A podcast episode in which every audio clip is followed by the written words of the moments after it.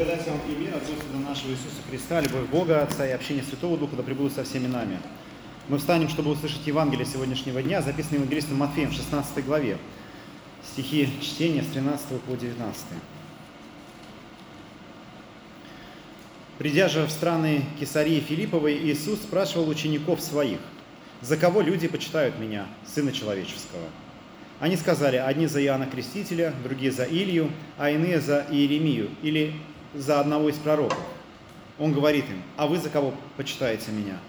Симон же Петр, отвечая, сказал, ты Христос, Сын Бога Живого. Тогда Иисус сказал ему в ответ, блажен ты, Симон, сын Ионин, потому что не плоть и кровь открыли тебе это, но Отец мой, сущий на небесах. И я говорю тебе, ты, Петр, и на сем камне я создам церковь свою, и врата ада не одолеют ее. И дам тебе ключи Царства Небесного, и что свяжешь на земле, то будет связано на небесах, и что разрешишь на земле, то будет разрешено на небесах. Аминь. Это Святое Евангелие. Слава тебе, Христос. Присаживайтесь, пожалуйста.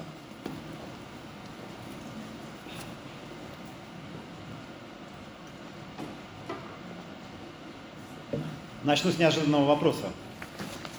А, вот тот вопрос, который мы сегодня прочитали, а, задаете ли вы его себе? За кого люди почитают меня? А, вообще, насколько вас этот вопрос интересует, вот что про вас думают люди? А, мне иной раз представляется, что это чуть ли не главный вопрос, которым мы сегодня живем. А что люди подумают? У меня мама родилась в небольшом украинском городе, в котором я провел детство. И я там иногда бабушке помогал на огороде.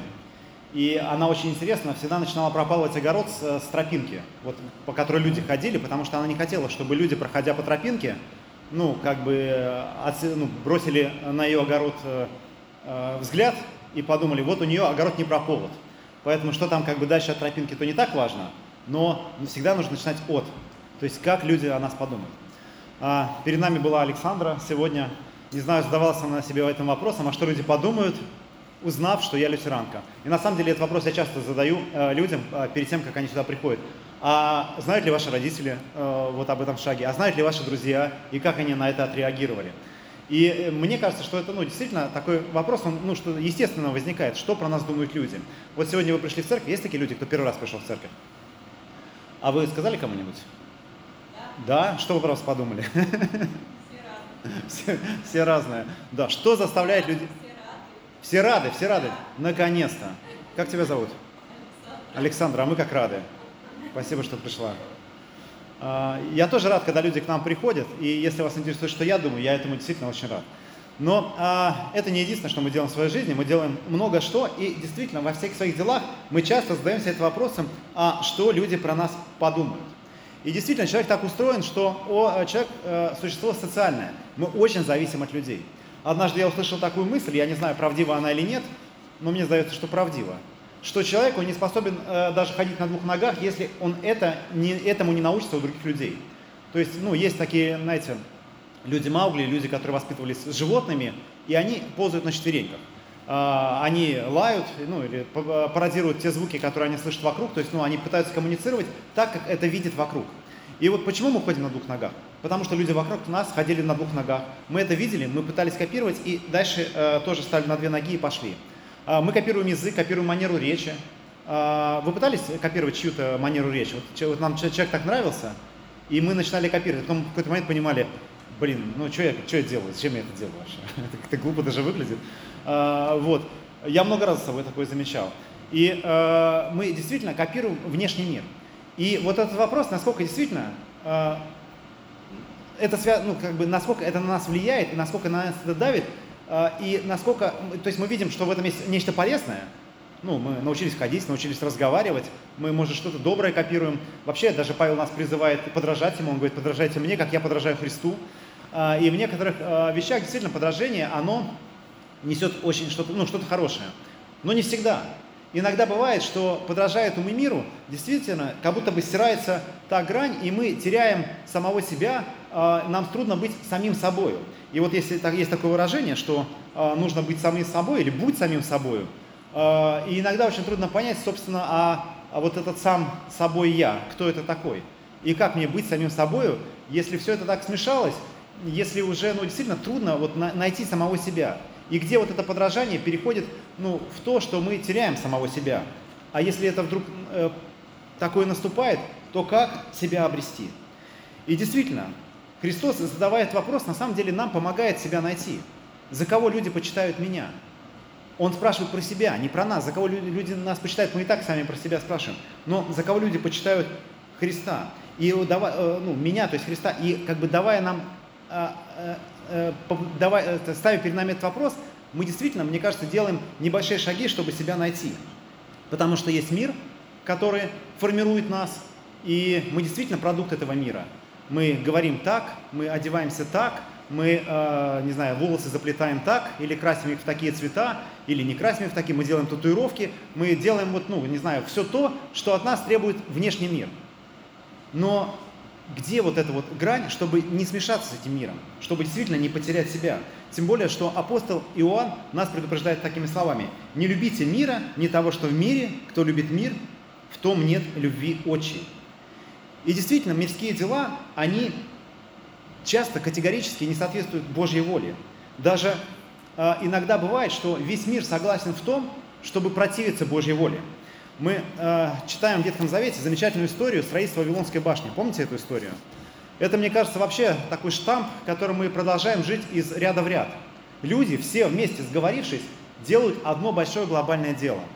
Они научились обжигать кирпичи, а, научились, вот это, это называется высокие технологии того времени, и научились строить башню. Построить, и решили построить ее до небес, чтобы прославить свое имя. То есть Бог им сказал, помните, рассеяться, а, заселить землю. Они сказали, это, конечно, конечно, это, конечно, да, всегда, но давайте сначала построим башню. И вот весь мир вовлечен в процесс.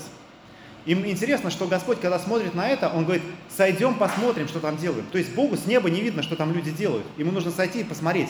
Он говорит, сойдем, посмотрим, что там делают люди. Потому что э, люди пытаются достичь Бога, но это совершенно Бога не достигает. И мы понимаем, что это ну, совершенно ну, тупое дело.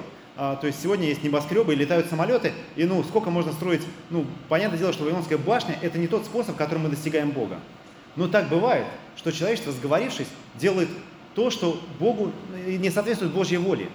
И делая что-то обратное, мы как будто бы, знаете, вступаем в какой-то протест э, с внешним миром. Мы как будто бы даже с ним конфликтуем. И вот есть такой, знаете, ну, как будто бы э, островок безопасности, который мы занимаем, подражая всем остальным.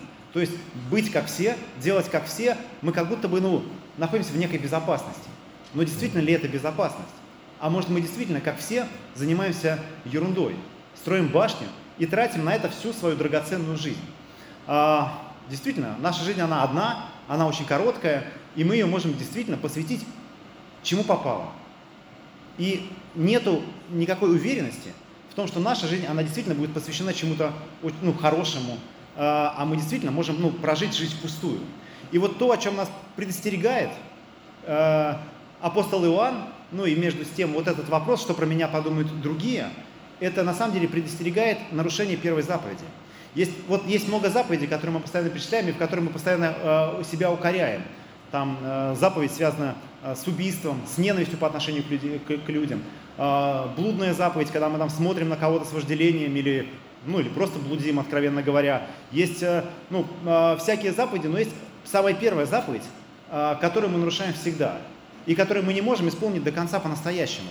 Мы действительно не способны любить Бога всем сердцем.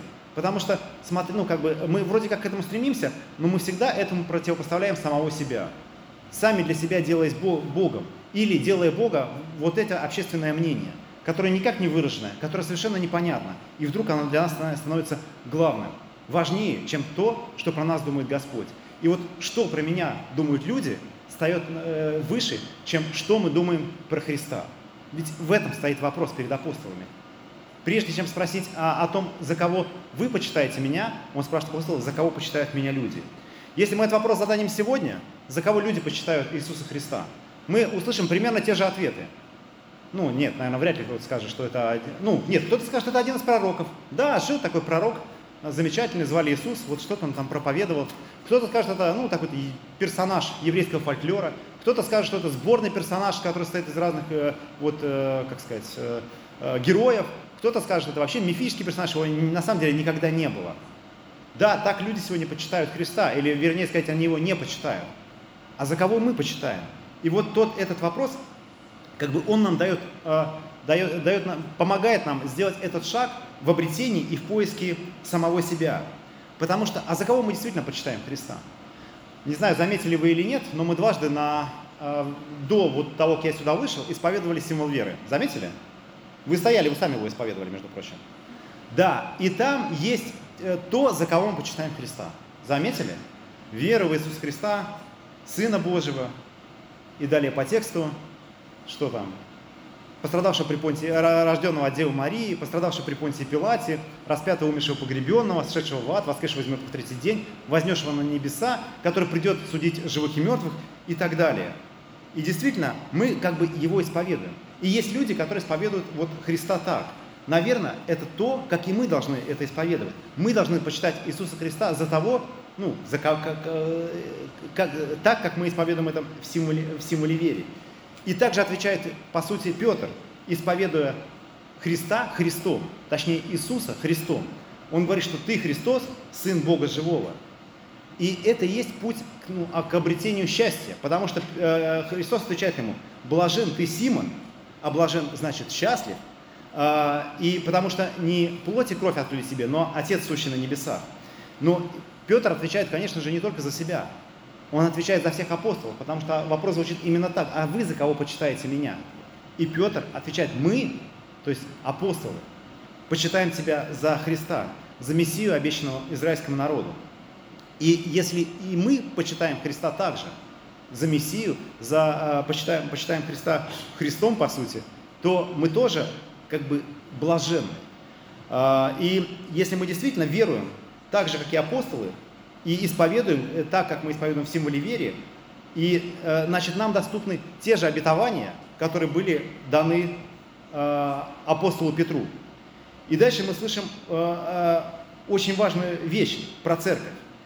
Но прежде я хочу действительно вспомнить о тех чтениях, которые мы прочитали. Ведь мы прочитали не только про Петра, но и про еще двух человек.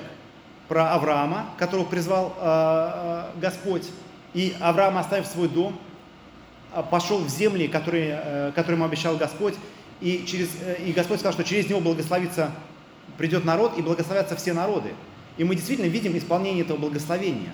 Тот факт, что Господь призвал Авраама, и он откликнулся на этот призыв – мы видим призвание Павла, который также ничего не планировал. Точнее, он планировал э, совершенно другие злые дела какие-то. Вот, но Господь призывает его, и Павел откликается на этот призыв. И мы видим, как Господь призывает э, Петра, а точнее уже Петр, э, когда он призывает его, Петр оставляет сети, но сейчас Петр исповедует э, Иисуса э, Господом, Сыном Бога Живого. И как бы можно сказать, что это действительно продолжить Потому что в этих призывах звучит призыв к каждому из нас. Потому что как эти люди откликнулись на Божий призыв, так этот призыв продолжает э, звучать. И также и мы, а, как бы имея вот это благословение в тех людях, можем действительно его приобрести и передать дальше. И вот сегодня то, что отвечает э, Господь Петру, ты Петр, и на всем камне я создам церковь, и врата ада не одолеют ее, это действительно большое для нас благословение, о котором мы иногда забываем. О церкви. Э, не знаю, по какой причине здесь Александра. Ты почему к нам пришла вообще? Ну, потом расскажешь. Я думал, я думал, ты быстрее ответишь. Но мы здесь действительно по разным причинам. А, э, кто-то, может быть, ну, есть туристы здесь. Вот, э, да, здравствуйте, добро пожаловать, рады вас видеть. Кто-то, может, из туристических соображений. А есть прихожане здесь наши. Помашите ручкой. Вот, рады вас видеть. Есть, есть, есть люди, которые, для которых это, это стало ну, такой регулярной, обыденным делом в воскресенье приходить. То есть по разным причинам мы приходим в церковь. И иногда мы вот, ну, как бы забываем о том, что церковь это действительно большое благословение. Настолько большое, что мы его тоже исповедуем в символе. Ведь мы веруем не только во Христа, но и в церковь тоже. Мы веруем в церковь. И действительно, я, знаете, что э, тут подумал, совершенно крамольную вещь. Вот совершенно крамольную. Сейчас, так я так немножко выйду из-за кафедры, чтобы вы не подумали, что я серьезно. А, ведь церковь, ну нет, сначала, ладно, я так это предположил, что а, церковь, она сравнивается с телом Христова. Церковь говорит, что э, э, церковь есть тело Христова. То есть Христос, он как бы делает себя видимым в этом мире через церковь. С другой стороны, о церкви говорится, что церковь это невеста Христа. А, то есть то, а, как бы невеста, которая ожидает вот этого воссоединения с своим женихом, со Христом, которые будут едины. И мы как бы к этому единству стремимся. Мы знаем, что это будет когда-то. Когда-то мы воссоединимся со Христом. И вот как бы размышляя об этом, вот что крамольно я подумал, что как будто бы церковь, она немножко повторяет историю Христа. А, ведь если мы посмотрим на евангельскую историю, мы увидим такие сюжеты, как Благовещение, когда Деве Марии возвещается о рождении Спасителя. Мы увидим Рождество, когда Христос приходит в этот мир. А, мы увидим крещение у Иоанна, когда Христос приходит к водам Иордана и крестится. А, мы видим долгую проповедь, ну, относительно долгую, три с половиной, года, земную проповедь Христа. Он ходит, исцеляет, а, проповедует и тем самым вызывает то симпатии, то антипатии, на него то гонят, то вот за ним толпы следуют, в общем, то искушают, в общем, по-разному бывает. А потом Христос, Христа предают на распятие, он умирает – его хоронят, он сходит в ад и воскресает. И я подумал, что очень много схожих вещей из церкви происходит тоже. И если как бы сравнивать с этим, с, ну как бы с э, евангельской историей, то то, что мы прочитали сегодня, те слова, которые э, Иисус говорит Петру, они очень похожи, знаете, на что? На благовещение. Что Христос возвещает, вот на этом камне я создам церковь, врата ада не одолеют ее. Затем на день Пятидесятницы происходит Рождество.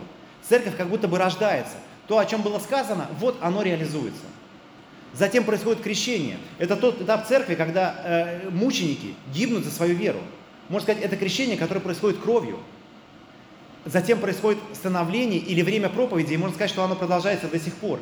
Долгое время, когда церковь то гонима, э, то презираемая, то уважаемая, то почитаемая. В общем, это все по-разному бывает, но между тем на протяжении всего этого пути происходит то, что мы видим, что происходит со Христом. Происходит исцеление, исцеление душ, телесное исцеление, происходит прозрение, люди, которые не видели, вдруг они начинают видеть. И как будто бы церковь проходит этот путь. И я уверен, что когда-нибудь церковь будет предана на поругательство и практически распята. Но этого не случится. То есть до конца этот путь пройден не будет. Потому что Христос нам дает обетование. Он говорит, что врата ада не одолеют церковь. А значит, она будет существовать. И, и он нас предупреждает, что если бы продлились, помните, дни а, вот эти э, тяжкие, то вообще бы не осталось верующих. И потом он говорит, что когда придет Сын Человеческий, найдет ли он веру на земле. То есть действительно, церковь, она уменьшится до невероятных, э, ну, для, до минимальных размеров. Настолько, что все общество действительно будет строить Вавилонскую башню, а церковь это будет ну, единицы маргиналов, может быть, там, ну, презираемых дурачков, которые вот что-то там во что-то такое странное верят. И Христос нас об этом предупреждает. Но все-таки смерти и сошествия в ад – не, не случится. Потому что ад, он уже лопнул, он не выдержал Христа. И лопнув, он как бы дал и нам надежду, на, нам его церковь. И будучи церковью, не придя в церковь, а действительно будучи, будучи ею, мы понимаем, что, э, что это то, чего врата не одолеют. И вот Христос говорит Петру, ты, Петр, на всем камне я создам церковь, врата ада не одолеют ее. И, знаете, иногда мы указываем на Петра, как вот, вот на того, на ком, этот, на, на, на, на ком эта церковь построена. Но на самом деле сам Петр, он по-другому мыслит. Вот что он пишет. Это первое послание Петра, вторая глава. «Приступая к нему, камню живому». Он не, не про себя говорит, про живого камня. «Человеками отвергнутыми, но Богом избранными, драгоценному, и сами, как живые камни, устрояйте из себя дом духовный». Петр говорит о том, что все мы камни. Он камень, на этом, ну, на, на, на этом камне созидается церковь. Но главный камень, на котором созидается вся церковь, главный фундамент этой церкви – это Христос. Он говорит, что этот камень живой. Как это странно, да, камень вообще живой не бывает. Но вдруг этот камень действительно становится живой. И все мы, вот эти самые маленькие живые камешки, из которых созидается вот эта самая церковь, и ее не способны а, а, а, врата ада одолеть. Хотя сравнивая вот, э, вот эти врата, Христос говорит, что есть широкие врата, ведущие к погибели, и есть узкий путь. И кажется, что действительно вот этот, вот этот, вот этот как бы храм, который строится из этих камешков, он очень маленький. Но он такой, что действительно врата ада не, не способны его одолеть. И все мы э, его созидаем. Каждый из нас как бы является этим камешком. И вот возвращаясь к вопросу, кто мы есть на самом деле. Кто мы? Вот э, кто, как быть самим собой? И мы понимаем, что мы действительно часть чего-то большого. Но не часть мира, того мира, который э, погибнет в огне. Но мы часть нечто другого. Мы часть тела Христова. Часть вот этого храма, который созидается из этих маленьких камешков. Каждый из нас, приходя сюда, он как бы обретает это место, обретает место на месте. Можно сказать, что реализовывает то самое свое призвание, которому Господь призывает его. Чуть ниже, а, чуть точнее позже, апостол Павел напишет, что мы действительно можем стать частью этого храма, вот как он говорит, будем утверждены на основании апостолов и пророков. То есть он говорит о тех учеников, о которых мы размышляем. Сегодня у нас свет литургический красный, мы вспоминаем э, э, те поколения э, христиан, учеников Христова, которые были до нас. И вот он говорит, будем утверждены на основании апостолов и пророков, имея самого Иисуса Христа краеугольным камнем. Апостол Павел тоже видит не Петра этим камнем, но самого Христа. Сам Христос есть тот камень, на котором строится на жизнь. И вот как бы э, э, отвечая на вопрос, кто мы есть в этом мире, а за кого мы Христа почитаем? Является ли Он для нас вот этим камнем, на котором строится наша жизнь? Или это мнение других? Или это наше самомнение? Или это наши, не знаю, какие-то меркантильные интересы? Или наши похотливые желания? Нет. Все это у нас, конечно, тоже, к сожалению, присутствует. Но все это способно выдержать вот этот напор ада, если мы будем строить свою жизнь на Христе. Что это значит? Что мы исповедуем Христа нашим Господом, Спасителем, что вся наша жизнь, а, она а, а, призвана проходить в вере, э, все наши решения и поступки, они продиктованы не давлением общественного мнения, но, но заповедями, которые нам дает Христос. И нам даны вот эти ключи. Часто Петра изображают с ключами в руках, что у него эти ключи от ада и смерти. Ой, не от ада и смерти, пардон, а от Царства Небесного, конечно. И э, что, э, что вне всякого сомнения ключи даны и нам тоже. Нам, церкви, которая должна и обязана провозглашать, что ад повержен, что врата ада нас не одолеют.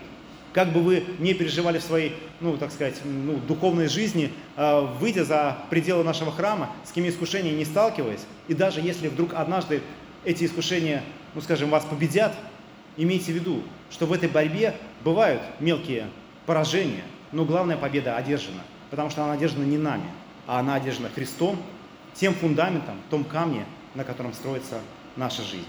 Мир Божий, который превыше всякого разумения, соблюдет сердца и помышления вашего в Христе Иисусе. Помолимся.